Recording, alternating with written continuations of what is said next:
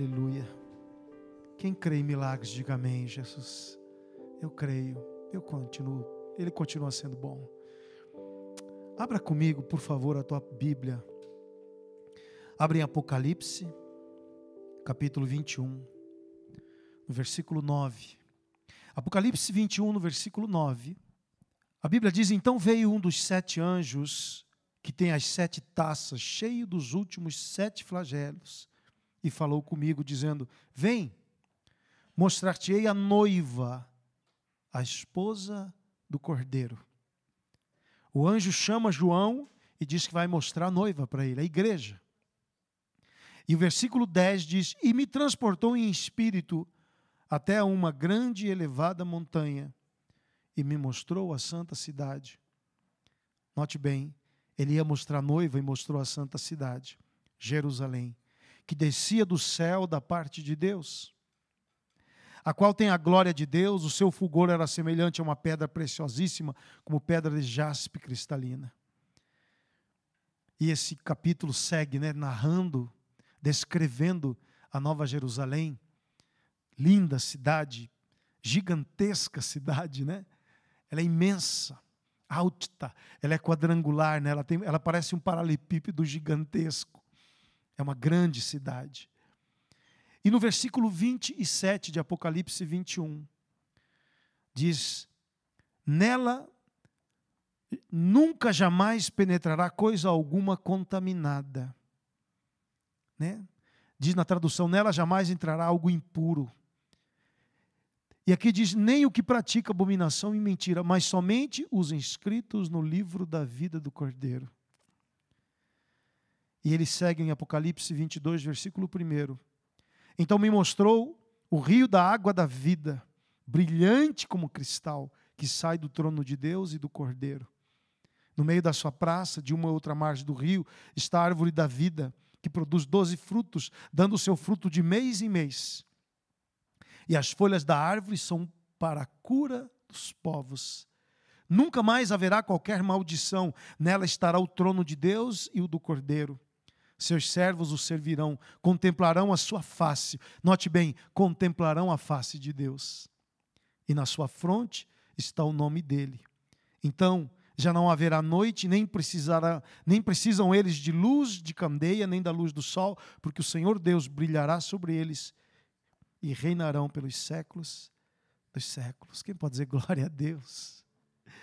Amados, quando eu é, meditava nesta pregação, preguei ela hoje de manhã, e eu fiquei impactado, né? Eu ando impactado, eu ando diferente, né? Não sei como é que você está nesses dias, mas eu tenho é, experimentado algo diferente na minha caminhada cristã.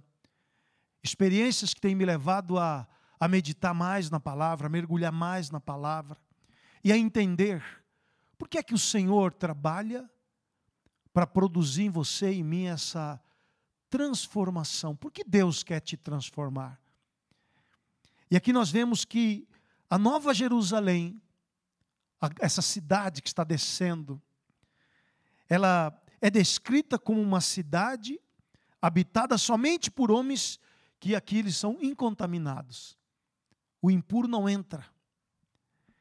E aí a gente começa a pensar, né? E eles têm uma característica: eles não praticam o que é mal, mas eles dizem aqui, mas eles são inscritos no livro da vida do Cordeiro.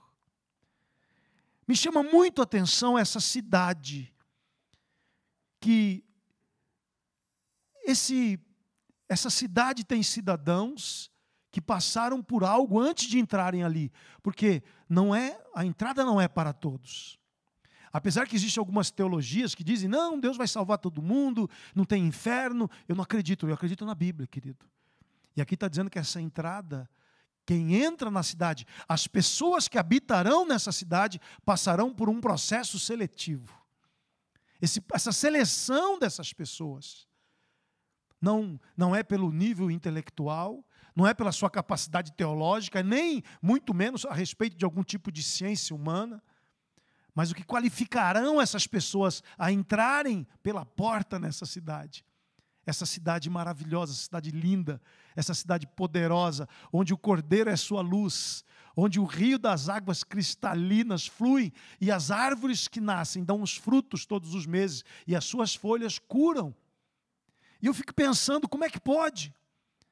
E eu fiquei pensando, Deus, que revela que algumas dessas pessoas que estarão em processo ali de cura, né? Como assim, né? Estranho isso. E eu fiquei pensando de que realmente, né?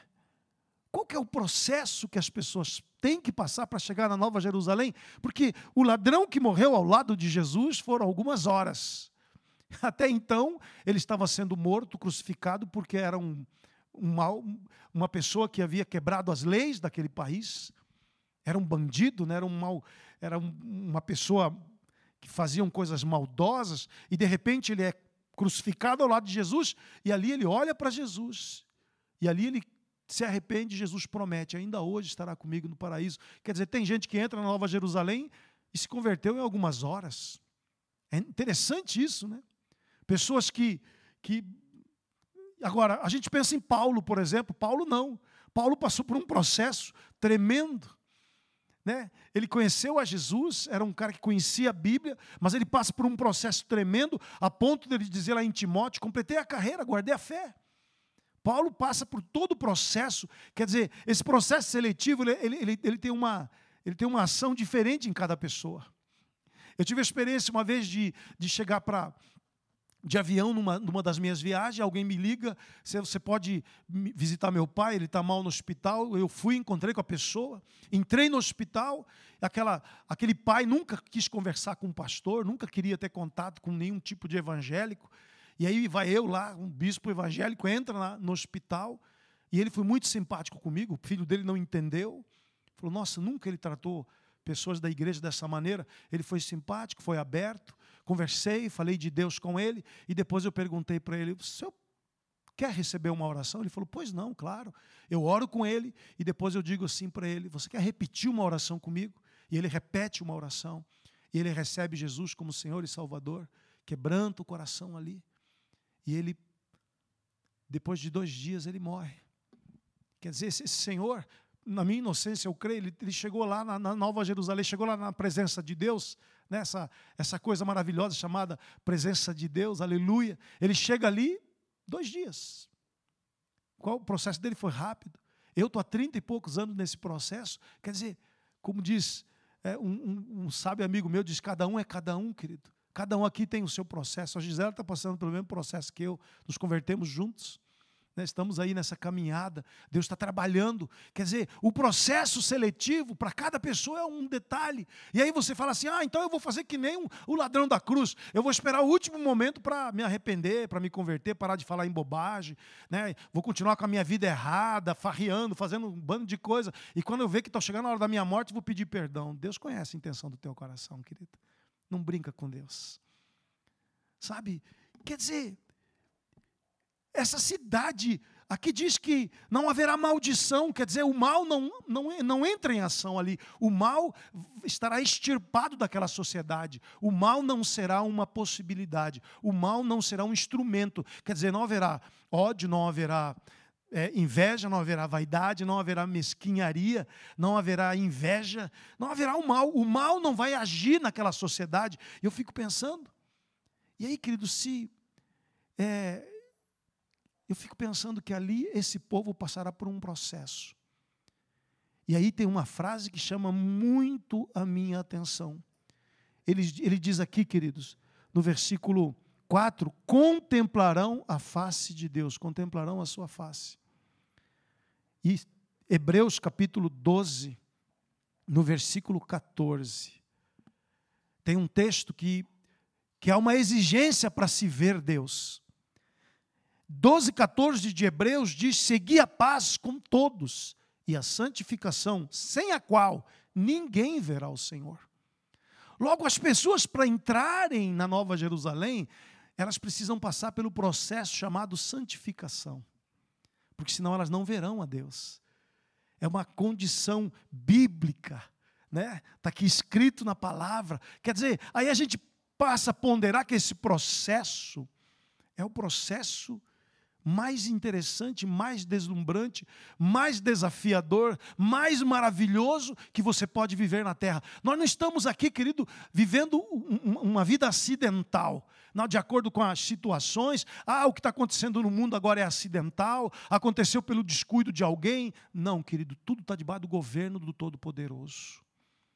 E ele vai pegar toda essa situação e ele vai levantar um povo eu quero te avisar. Eu não sei se nós estamos sendo preparados para a volta de Jesus agora.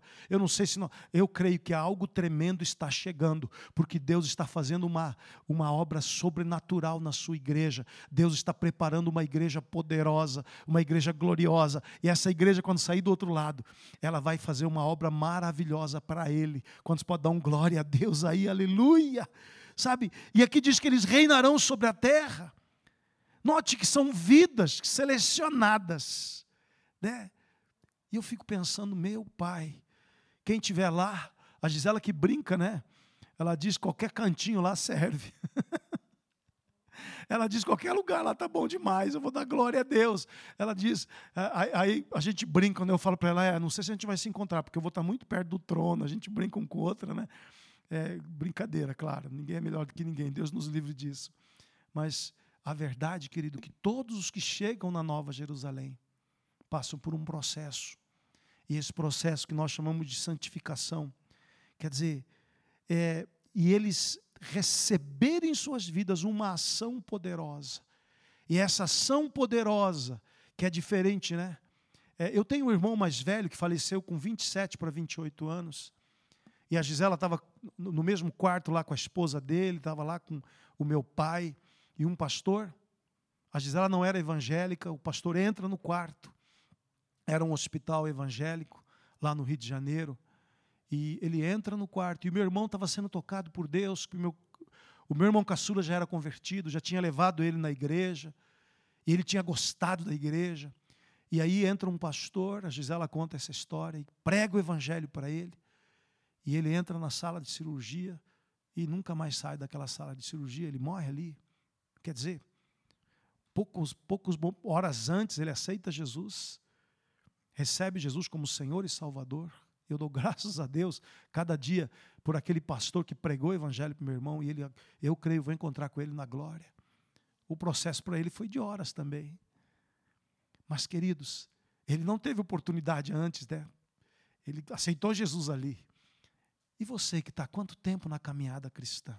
Como é que está teu processo? Você está negociando com o pecado, está vivendo uma vida mais ou menos, pensando que engana Deus. A gente não engana Deus, né? Ele é soberano, ele sabe todas as coisas. E nós precisamos, mas sempre é tempo de quebrantamento, sempre é tempo de arrependimento, sempre é tempo de você reconhecer teus erros, dobrar os seus joelhos e dizer: Pai, eu quero me preparar para ir para Nova Jerusalém.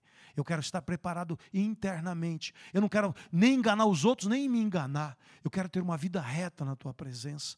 Note, queridos, por isso que esse, essa transformação que necessitamos. No livro de Tito, no capítulo 3, Tito, Epístola do apóstolo Paulo a Tito, no capítulo 3, no versículo 4, diz: Quando, porém, se manifestou a benignidade de Deus, note bem, a bondade e o amor de Deus se manifestaram. Nosso Salvador e o seu amor para com todos, todos, o Senhor está estendendo a mão. Sabe, queridos, essa situação que está cercando a humanidade, para mim, é uma grande oportunidade de quebrantamento, arrependimento e voltar para Deus. De nos dobrarmos mesmo, entendermos, é tempo de santificação, é tempo de uma preparação nova, é algo diferente que o Espírito Santo quer produzir. Note, e ele diz, versículo 5: não por obras de justiça praticada por nós. Não, as obras não, não nos justificam, as obras testificam a obra que Deus está fazendo em nós. Mas ele diz: não por obras de justiça praticada por nós, mas segundo Sua misericórdia, Ele nos salvou. Ele te salvou, Ele me salvou. Mediante o lavar regenerador e renovador do Espírito. Note, esse lavar regenerador, esse lavar renovador do espírito, esse é o trabalho que Deus está fazendo na tua vida. Quanto mais você busca Deus, quanto mais você se aproxima do Pai, mais vem uma influência sobrenatural em teu coração. Amados, quando o Espírito começa a trabalhar em nossas vidas, quando o Espírito nos enche, nós somos é, é, aliviados né, de toda a carga, vem aquele consolo, vem aquela alegria. Muitos acreditam que a obra do Espírito é apenas uma obra de nos alegrarmos, de dar-nos dons espirituais, de fazermos, é, é, termos reuniões pentecostais que são maravilhosas, mas o Espírito, ele precisa fazer esse, esse processo de lavar, de regenerar, de transformar a minha alma. Esse é o trabalho do Espírito, e não me fazer apenas ter um reteté pentecostal. Os retetés são ótimos, mas o mais importante é o lavar regenerador renovador. O Espírito quer te visitar, querido. E Ele quer guiar você, Ele quer te batizar, Ele quer te encher, Ele quer te transformar, Ele quer tirar toda a amargura, Ele quer tirar toda a mar do passado, Ele quer curar você, Ele quer te restaurar. Quantos podem dizer glória a Deus comigo? Aleluia! Sabe, amados, aqui diz que Ele. E ele diz que ele derramou, versículo 6, sobre nós ricamente por meio de Jesus, em Cristo. Quando você recebeu Jesus, né, porque é interessante isso, porque Paulo chega para a igreja de Éfeso, capítulo 19 de Atos, e ele chega e pergunta: Você já, já receberam o Espírito Santo? Ele falou assim: Não. Eles já eram convertidos a Jesus. Né, como Apolo, já era convertido a Jesus. Apolo era eloquente, pregava, mas era convertido a Jesus, mas não era batizado no Espírito ainda. E ali, e aí Paulo diz: não, na verdade, João sim batizou com água, mas depois dele veio Jesus que batizou com o Espírito Santo, aleluia. O Espírito quer te encher hoje, o Espírito quer renovar você, o Espírito quer te levar para uma nova dimensão nessa noite. Creia, igreja, há uma unção nesse lugar, há um poder nesse lugar, e eu profetizo: Ele está sobre a tua vida, Ele está sobre os teus filhos, Ele está sobre a tua casa, e Ele vai te lavar, vai te regenerar, vai te restaurar e vai te preparar, Ele vai te guiar, Ele vai te libertar, Ele vai te ungir, vai te fortalecer, vai te derramar sabedoria e te levará para, em nome de Jesus, para o melhor ano da tua vida ainda. Profetiza comigo e diga amém, Jesus. Quer dizer, Jesus abre a porta da possibilidade de nós sermos santificados. Quando você aceitou Jesus e foi batizado com o Espírito, você começa a ser. Interessante, né? Eu pregava sobre isso no dia do, da, da festas proféticas, eu dizia: o átrio é a obra de Jesus, é a fé em Cristo, é o sacrifício do Calvário. O átrio é a palavra, conhecer a palavra. Né? E aí eu vou para o lugar santo. O átrio, a obra é de Jesus. O lugar santo, a obra é do Espírito Santo. O Espírito Santo que muda a minha mente. É o Espírito Santo que muda, que cura as minhas emoções. É o Espírito Santo que purifica meus desejos. É o Espírito que me regenera lavar regenerador, como diz aqui no, no livro de, da epístola de Paulo a Tito. Quer dizer, essa compreensão, querida, querido, muda a forma que eu guio a minha vida na terra.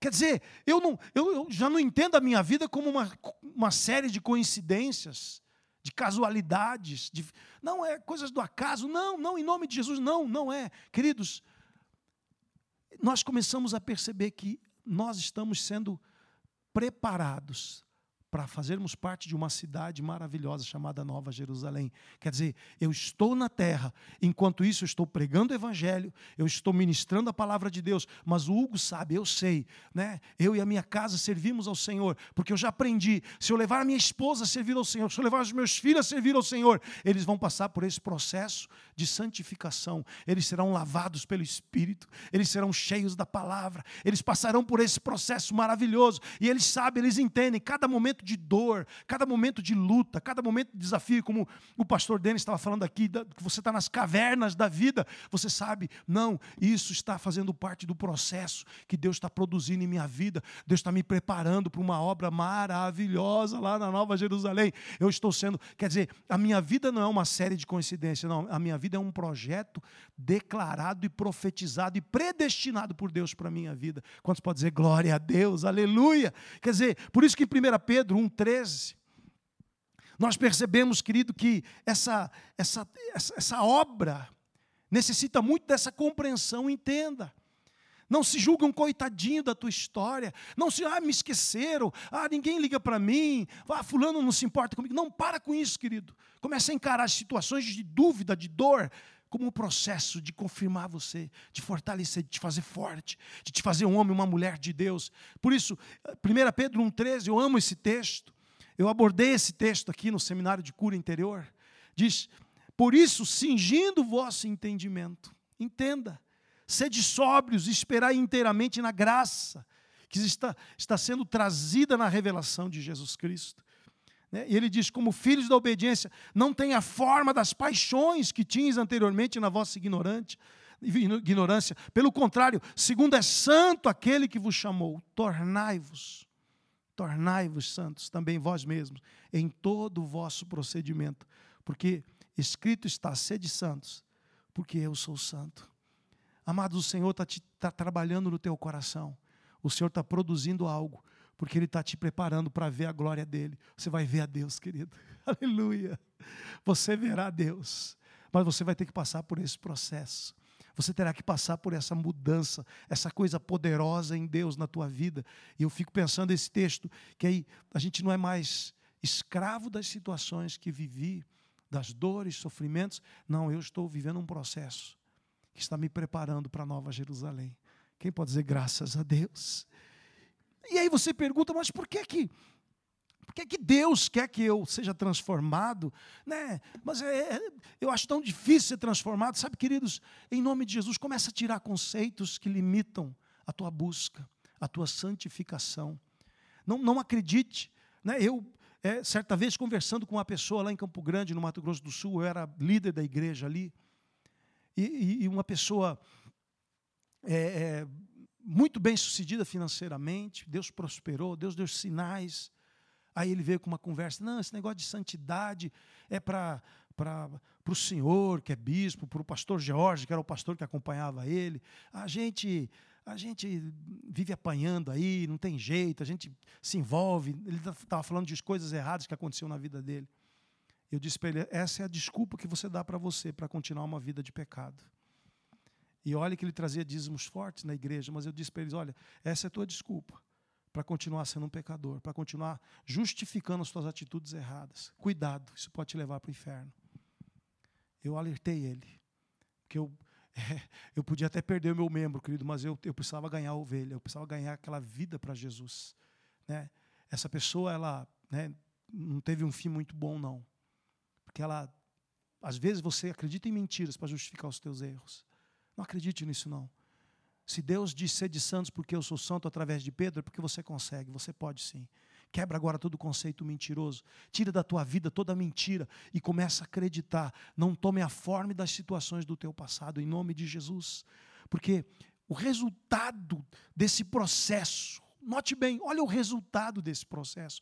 O que, que provoca num ser humano ele viver esse processo de santificação? O que, que acontece com a tua mente? O que acontece com as tuas emoções? O que, que acontece com o teu ambiente interior da tua alma? Em 2 Pedro 1, versículo 2, olha o que diz: graça e paz vos sejam multiplicadas no pleno conhecimento de Deus e de Jesus, nosso Senhor. Quanto mais você conhece, quanto mais você se aproxima de Deus, a graça é multiplicada, o favor de Deus para você é multiplicado, mais misericórdia, mais presença, mais frutificação, mais portas abertas para você e muita paz, e mais paz, e mais paz, e mais paz. Eu quero que você seja inundado do shalom de Deus, seja cheio do shalom nessa noite, porque você está buscando a Deus, você está nesse culto, querido você está aqui ouvindo a palavra de Deus, eu profetizo, essa palavra está enchendo o teu coração, está enchendo a tua alma, está enchendo você de esperança. E ainda esta semana Deus vai te dar um sinal, porque você, graça e paz são multiplicadas em tua vida.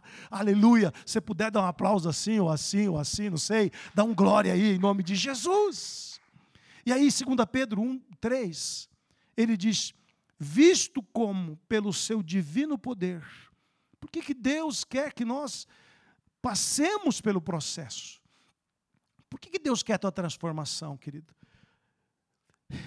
Parece que é absurdo fazer essa pergunta, mas por que, que Deus quer você transformado? Porque ele, ele te vê angustiado, ele te vê ansioso, ele te vê com medo, ele te vê irritado, ele te vê, vê você maltratando as pessoas que você ama, que estão perto de você, vê você sendo grosseiro, desatencioso, vê você enganando os outros. Ele vê, ele vê que isso te machuca, isso te fere, isso né, complica você que conhece a Bíblia. Porque é complicado alguém que conhece a Bíblia, mas tem uma prática de vida completamente diferente do que a Bíblia fala. O que, que é isso, meu irmão? Por quê? Porque você está fugindo do processo. E quem paga o preço é você mesmo. A Gisela tem andado preocupado né, com pessoas que têm é, semeado venenos, discórdias pelo Instagram. E, e ela postou já do, três textos, né, amor? Três textos no Instagram sobre pelas tuas palavras será justificado e pelas tuas palavras será condenado. Como é que você tem usado as tuas palavras, querido? Da tua boca só pode sair fonte de bênção, querido. Você não pode ficar falando mal de ninguém. Você não pode ficar tratando mal uma pessoa que está vivendo com você, tua esposa, teu esposo, teus filhos. Da tua boca tem que sair bênção. Esse processo de santificação, ele vai produzindo paz à tua volta, paz no teu coração. E sabe por quê? 2 Pedro 1, versículo 3 diz: Visto como pelo seu divino poder nos têm sido doadas todas as coisas, todas as coisas. Note, Deus quer doar para você.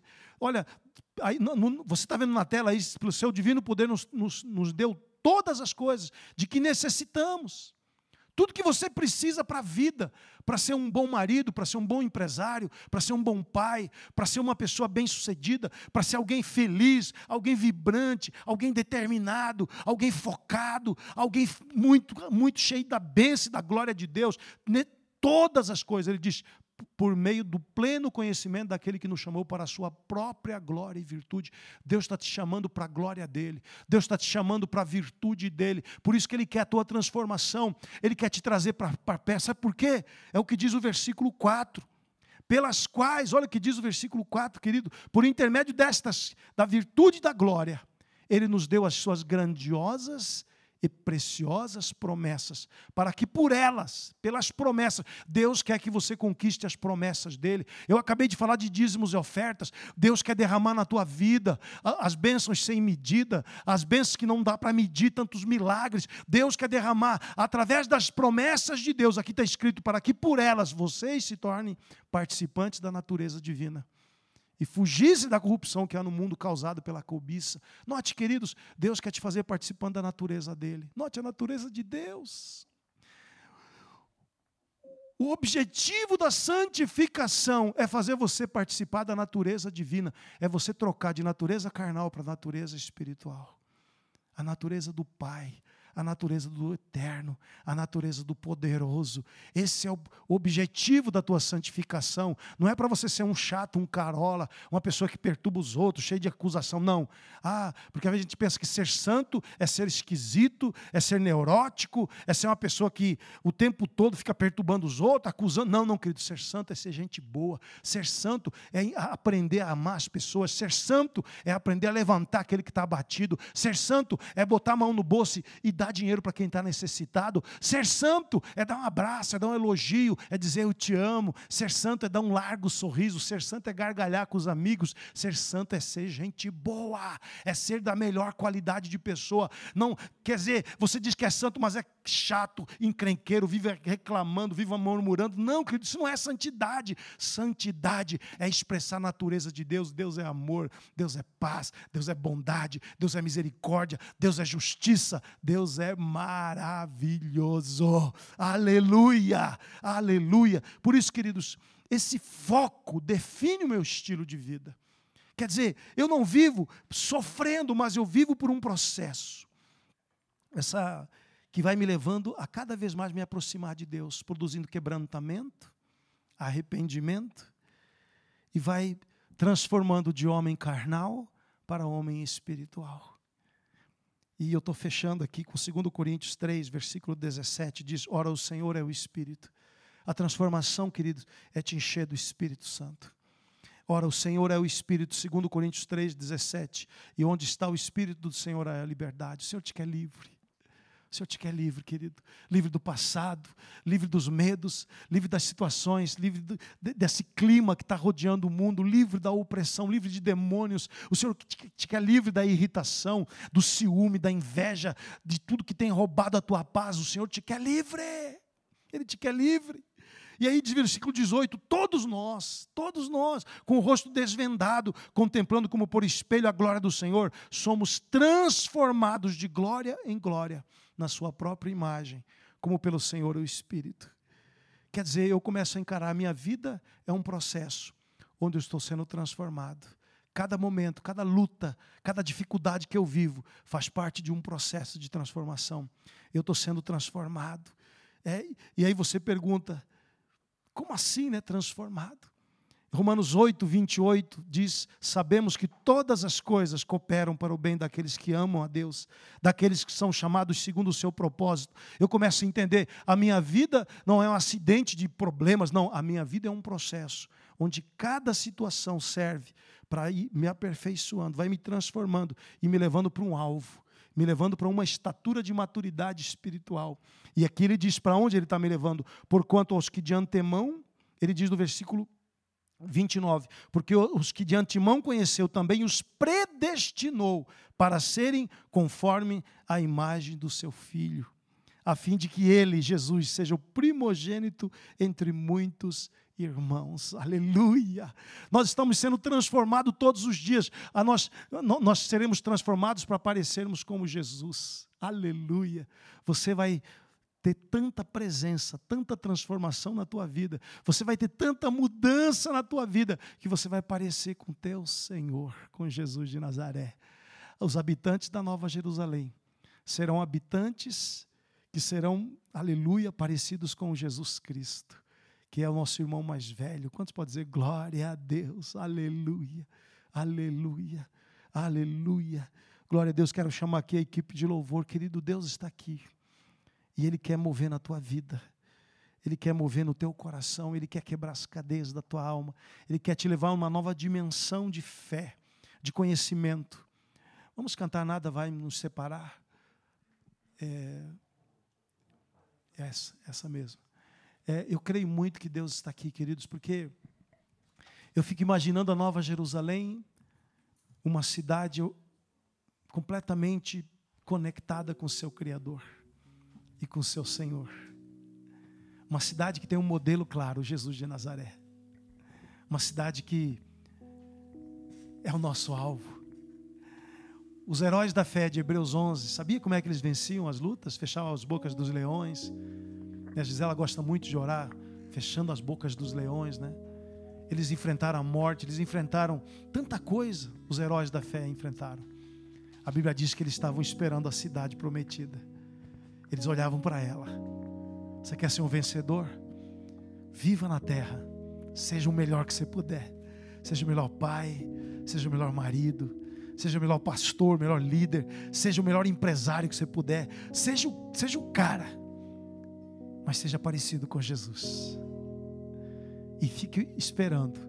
Eu estou sendo preparado para viver na Nova Jerusalém. Eu estou sendo preparado para habitar nessa cidade maravilhosa. Aleluia.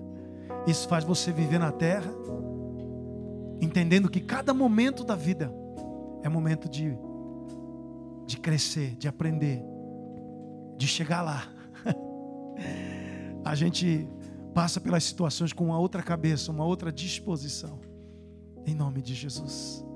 Aleluia. Aleluia. Xerikalama, xeriandara.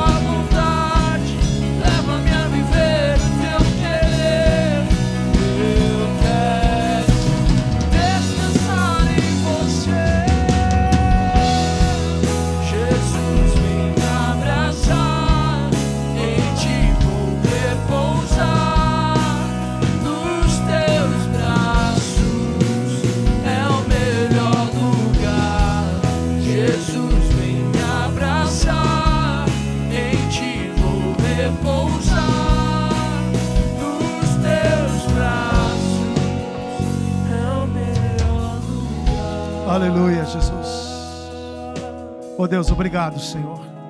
Obrigado, Pai, porque a tua palavra não falha. Tua palavra é poderosa.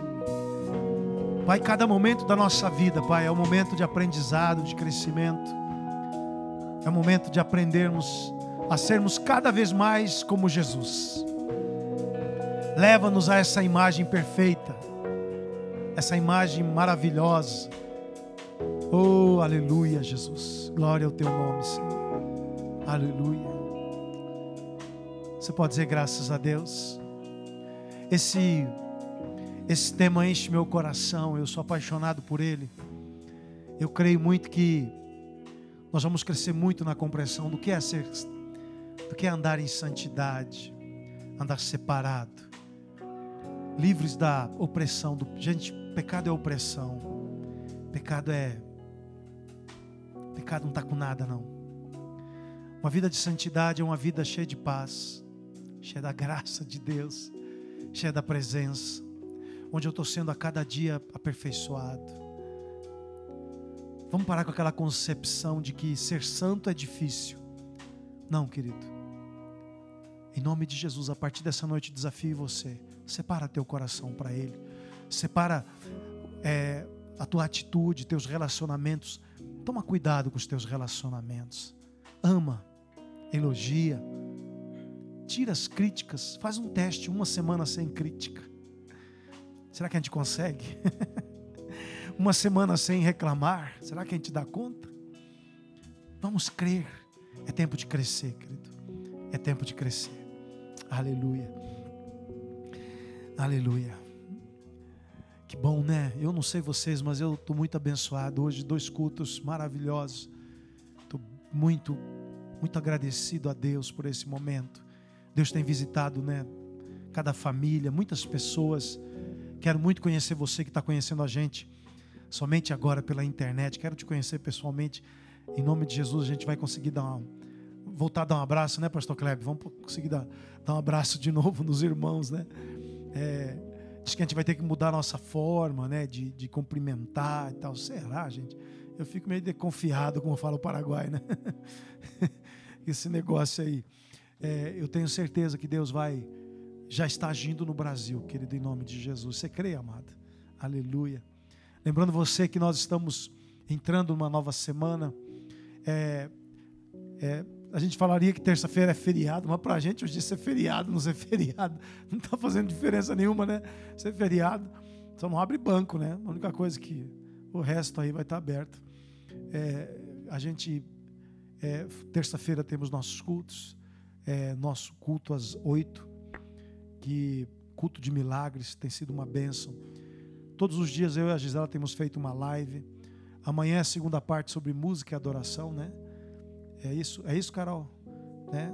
Amanhã, segunda-feira, a nossa live é o meio-dia, falar sobre música e adoração de novo. O pessoal pediu repeteco, né? A gente falou um pouco. Foi, aliás, a gente falou muito, falamos um pouco, não falamos muito.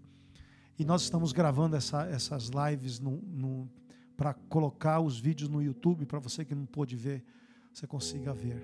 Amém, amados? Quinta-feira, nosso culto, às 8 horas também. Será maravilhoso online. Continuamos com os cultos online, aguardando a liberação das autoridades.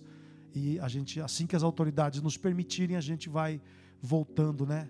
Mas por enquanto ainda cultos online, respeitando é, a quarentena, o isolamento social, é, porque nós estamos é, debaixo do, do, das, da, das leis e das determinações das autoridades. Amém, amados? Que Deus possa fortalecer teu coração, Deus possa te abençoar, te renovar e te levantar em nome de Jesus. Amém? Levanta suas mãos, eu quero abençoar a tua vida, amado. Que o Senhor te abençoe, que o Senhor te guarde. Que o amor do Pai, a graça do nosso Senhor e Salvador Jesus Cristo, a comunhão e as consolações do Espírito Santo sejam abundantemente derramadas sobre a tua vida. Vá em paz. Deus te abençoe. E vá para a semana mais vencedora da tua vida. Em nome de Jesus. Amém? Deus te abençoe. Tenha um domingo ainda abençoado. Uma semana de vitória. Em nome de Jesus. Boa noite.